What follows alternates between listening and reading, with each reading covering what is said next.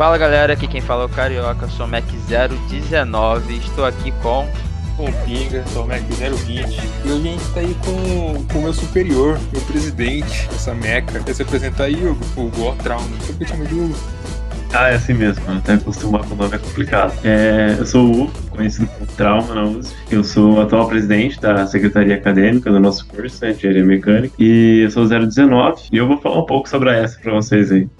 É, só pra avisar, galera, a como, como esse é um episódio especial, já que a gente tá falando sobre a nossa extra, a gente vai ter, provavelmente vai ter comentários meus e do Pinga mais, porque pra gente também passar um pouco da nossa experiência, um pouco da nossa visão da extra, como a gente conseguiu ter bastante contato com ela, né, a gente pode passar alguma coisa a mais, alguma experiência a mais, algum extra assim. Mas enfim, continuando. Vamos lá. Trauminha do meu coração. Pros nossos bichos e bichetes. Apresenta para eles do que se trata essa tão querida extra. Então, como falei, a ESTRA ela é a secretaria acadêmica do curso de engenharia mecânica, né? E ela vai ser gerida pelos alunos mesmo, então pelos discentes, e eles vão ser responsáveis por representar todos os alunos do nosso curso, tanto dentro quanto fora da USP. Então, por exemplo, teve uma vez aí que um pessoal lá do Rio, do Rio de Janeiro mandou mensagem pra gente, querendo conversar, querendo falar sobre a engenharia mecânica deles lá, e a gente que recebe eles e representa todos os alunos do nosso curso mesmo. Além disso, a gente tem um contato muito mais próximo entre os professores e os alunos Então a gente consegue resolver bastante coisa que acontece entre esses dois lados aí da história. Tem mais coisas também que a gente consegue fazer que a gente melhora a vida acadêmica dos estudantes. Então a gente busca sempre evoluir o nosso curso também, é, tentando mudar a grade horária para deixar mais atual possível. E é basicamente isso o intuito da nossa extra. Pro pessoal que tá ouvindo, tem como você falar um pouco tipo, como é estruturado dentro dessa meca? Tipo, como é separado, a questão dos membros e tudo mais? Peraí, peraí, peraí, peraí, peraí, pinga, pinga, pinga. Antes dele responder, deixa eu fazer um comentário aqui que ele não esqueceu de falar um negócio importante. Ele esqueceu de falar um negócio importante aqui. O quê?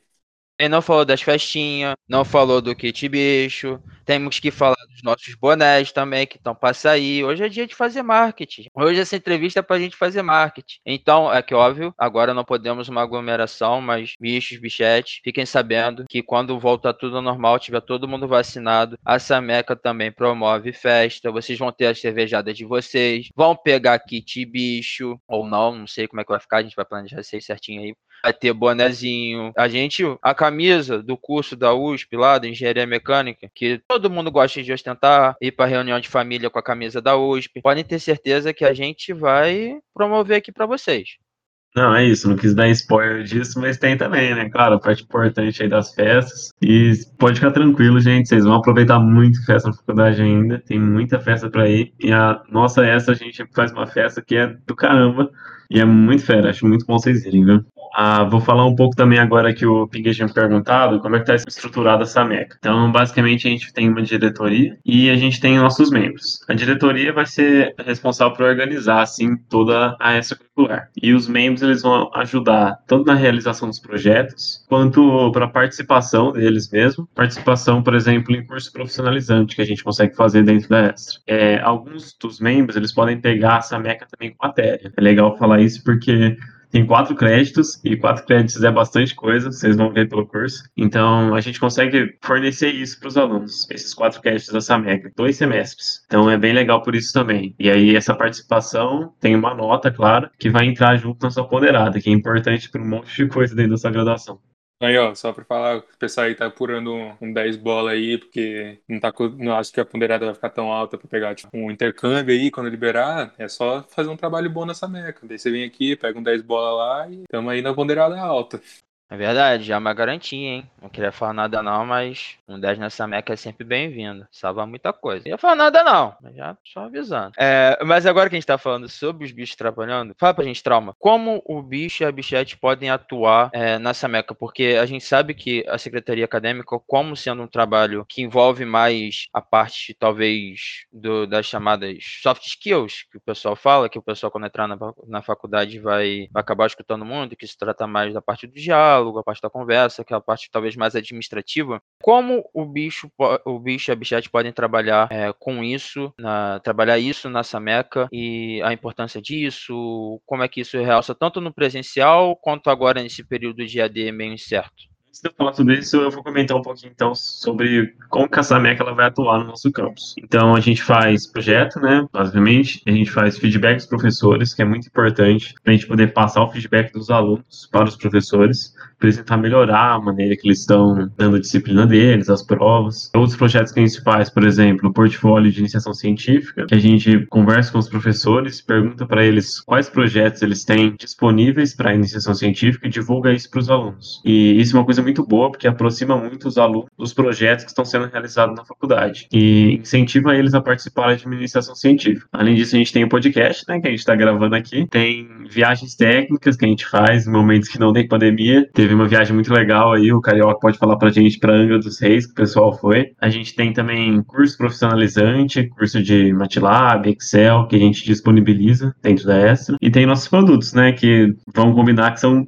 muito top, são dos melhores que tem no campus. Que é as camisetas, bonés, canecas, os tirantes, que vocês vão usar muito em festa. É, então vamos lá, como que o bicho e bichete vai poder trabalhar na extra? Eu separei aqui primeiro no EAD para depois falar do presencial. Não que vai ter muita diferença, mas como eu entrei na gestão totalmente EAD, eu vou saber falar um pouco melhor sobre o EAD. É, então os bichos que entraram, a gente consegue fazer eles realizar projeto online. Então a gente fez arte para os produtos, fez um projeto de carta para os idosos, que a gente trocava carta com os, alguns asilos lá de São Carlos. A gente fez a parte da recepção dos calouros também, agora no começo do ano. E os bichos também podem participar dos cursos que a gente promove, porque geralmente eles são abertos primeiro para os membros da SAMECA e depois eles são abertos para o resto do curso, caso sobre vagas. Então é interessante conseguir participar da extra por conta disso. Aí na parte presencial, a gente também vai ter na organização das viagens técnicas, nas conversas com os professores, tanto para realizar o portfólio quanto para solicitar alguma coisa para eles. Nessa parte aí, eu acho que o Carioca pode falar bem para a gente, porque ele fez parte de uma gestão presencial. Então, vou deixar ele com a palavra aí um pouco. Não, é verdade. A parte da, da diretoria presencial, eu posso dizer, sem sombra de dúvidas, que foi onde eu talvez mais tenha amadurecido com relação a isso, porque a gente tem. Não que no EAD não tivesse, né? Mas a segunda metade da, da nossa gestão, que foi EAD, foi o começo agora da pandemia, no início de 2020. Mas, tipo assim, na primeira metade foi a gente. Eu acho que todos que fizeram parte da gestão, agora o Trauma e o Pinga, uma coisa em comum é esse amadurecimento que a gente tem. A gente, no caso do presencial, a gente tem muito contato direto com coordenadores, diretores, fazer reuniões. Teve alguns projetos que, tínhamos, que a gente tinha planejado, por exemplo, que estava no início de 2020, que eu estava responsável e a gente tinha que, tinha que ficar correndo atrás de funcionários, departamentos da USP. É, isso tudo ajuda a gente a ter esse contato humano mais direto. Então a gente tem que conversar com as pessoas, é, ter a sua organização, muitas reuniões, então a gente acaba saindo da, às vezes de uma aula, de um almoço, indo para uma reunião, mas é, é sempre um momento em que a gente consegue consegue ter uma experiência de como é você gerir um projeto. Com certeza, depois eu tive experiência em outra, outra extra, é, em cargo de gerência também, e, e a gerência na, na Sameca dá essa proporção. Também um membro, quando você lidera um projeto, mesmo sendo membro, você pode liderar projetos dentro da Sameca, a gente tem essa, essas oportunidades que engrandecem muito e dá um senso de responsabilidade para a pessoa que está ingressando agora, ajuda na organização. É, é sempre uma experiência muito boa e gratificante, independente da carreira carreira que você quiser seguir, sabe? E você tem um sempre um feedback muito bom é, dos alunos. Você vê os alunos da sua turma, seus veteranos, seus bichos. Você vê o projeto como ele muda o dia a dia dos caras, como melhora, como ajuda, como às vezes uma conversa ajuda a pessoa a se decidir do que ela quer fazer na, na carreira. Isso é muito verdade. Isso é uma coisa que a Sameca faz que, que é incrível e não sei se alguma extra tem um impacto tão forte, tão imediato na vida do, os alunos das pessoas que estão em volta, igual essa Meca tem. Eu acho que um ponto aí também que é, é, legal colocar é que tem uma briga aí entre o pessoal das extras e a coordenação, que é quando o aluno tem que entrar nas extras, né? Vocês vão, vão ter aula aí com a Luciana. A Luciana fala que tem que entrar depois de um ano e tudo mais. E tem bastante gente que tem preocupação de não querer entrar logo em extras porque pode querer se sobrecarregar e tudo mais. Mas o legal dessa meca é que é uma extra que não vai ocupar muito o seu tempo como membro. Você pode entrar nela com tranquilidade, mesmo você estando no primeiro semestre. Eu fiz isso, tipo, sou 020, eu, eu também fiz um pouquinho a mais, que eu já entrei no meio do ano, já entrei até pra diretoria. É isso que estavam precisando e eu me ofereci também, né, para pegar esse cargo. Então, é uma área que você, uma essa que você pode, como bicho, já ter uma noção de como vai ser as outras extras, é questão de, de começar a fazer uma coisa além da graduação. Então você pode entrar com tranquilidade que é, vai ser uma experiência muito legal, assim. Então eu já estou fazendo um convite aí para os bichos já entrarem para área.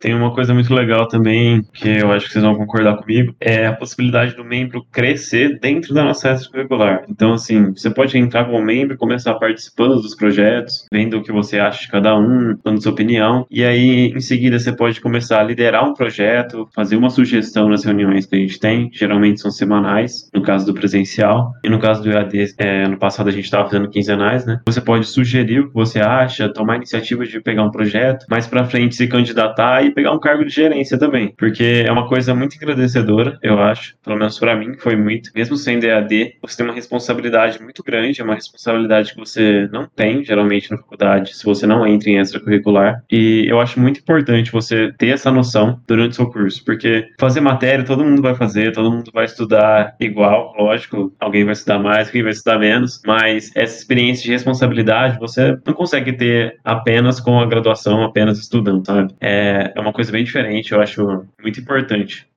Não, com certeza. E mesmo que vocês. que você, Acho que todo mundo concorda que muitas vezes começa assim, tem muitas pessoas nessa meca também que aparecem nas reuniões apenas só pra, pra ver o que tá rolando, tá ligado? Pra ver o que tá acontecendo. Às vezes a pessoa nem, nunca nem pegou nenhum projeto, nem pretende, mas a gente convida, eu acho que é um convite a todos mesmo, que os bichos e bichetes compareçam, sabe? Tem às vezes como hábito aparecer numa reunião dessa meca pra você saber o que tá acontecendo no seu curso. Eu lembro que foi assim que eu, que eu comecei, só aparecendo, nem por nada não. E é sempre muito bom, cara. Até nesse período de AD em que a gente não tem a oportunidade de, de ter o contato mais próximo, né? A gente não tem esse. não consegue esbarrar com vocês no, no palquinho, ou no bandeco, ou no bloco C, no bloco D, em, inter, em intervalos entre aulas, antes de aula começar. Então acho que é uma boa oportunidade de vocês terem contato com, com veteranos, conhecerem as pessoas do curso de vocês. É sempre, ainda mais nesse período de AD, eu acho que se torna cada vez mais importante.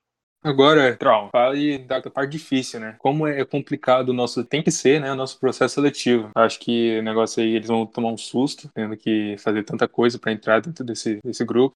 É, Ping, aí realmente é um pouco complicado entrar no nosso extracurricular, porque você tem que participar de, das reuniões. Então, basicamente, a gente não tem nenhum processo seletivo muito rigoroso aí, igual algumas outras dessas no nosso campus, porque a gente gosta de deixar bem aberto, assim, pra galera da engenharia mecânica poder, mesmo que queira ir numa reunião só para saber o que tá acontecendo, deixar livre para pessoas para fazer isso, sabe? Então, o processo seletivo basicamente é começar aí nas reuniões que a gente tem. A gente tem o horário marcado das reuniões, é só você entrar em contato com alguém dessa meca, só mandar mensagem nos grupos do WhatsApp, que a gente sempre tem alguém dessa MEC em alguns grupos. E basicamente é isso.